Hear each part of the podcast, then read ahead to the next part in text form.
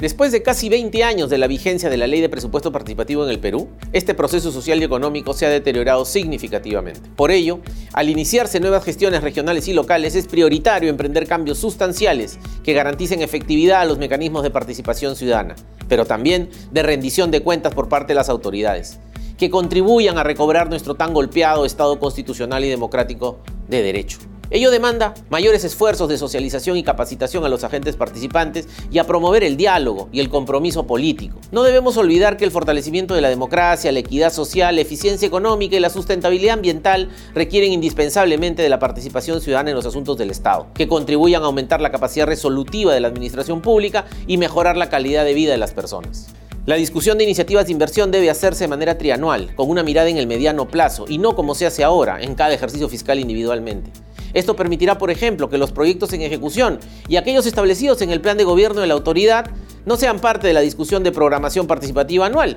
sino que ellos deben concluirse y entrar en operación prontamente. Pero además, antes de incorporar nuevas iniciativas, es necesario lograr acuerdos sobre los proyectos que deben ser destrabados y continuados, ya que es mejor hacer menos proyectos que funcionen bien y cierren las brechas de servicio que elefantes blancos. Asimismo, en un contexto como el actual, de demandas sociales emergentes, se debe garantizar una adecuada representatividad de las poblaciones en situación de pobreza y vulnerabilidad, pero también incluyendo al sector privado. Reitero, el éxito de un proceso participativo radica en la efectividad del cumplimiento de los acuerdos de inversión por parte de los gobiernos regionales y locales, lo que implica fortalecer las competencias técnicas e institucionales de las unidades ejecutoras, por medio de procesos de capacitación a los funcionarios públicos responsables de la gestión de los proyectos y procesos de rendición de cuenta que reflejen cómo las autoridades están cumpliendo con las demandas ciudadanas contenidas en el presupuesto participativo. Estos procesos deberían concretarse, por ejemplo, semestralmente y aprovechar las audiencias públicas que los gobiernos regionales y locales deben realizar cada mayo y noviembre. Finalmente, los comités de vigilancia deben disponer de los medios para fiscalizar.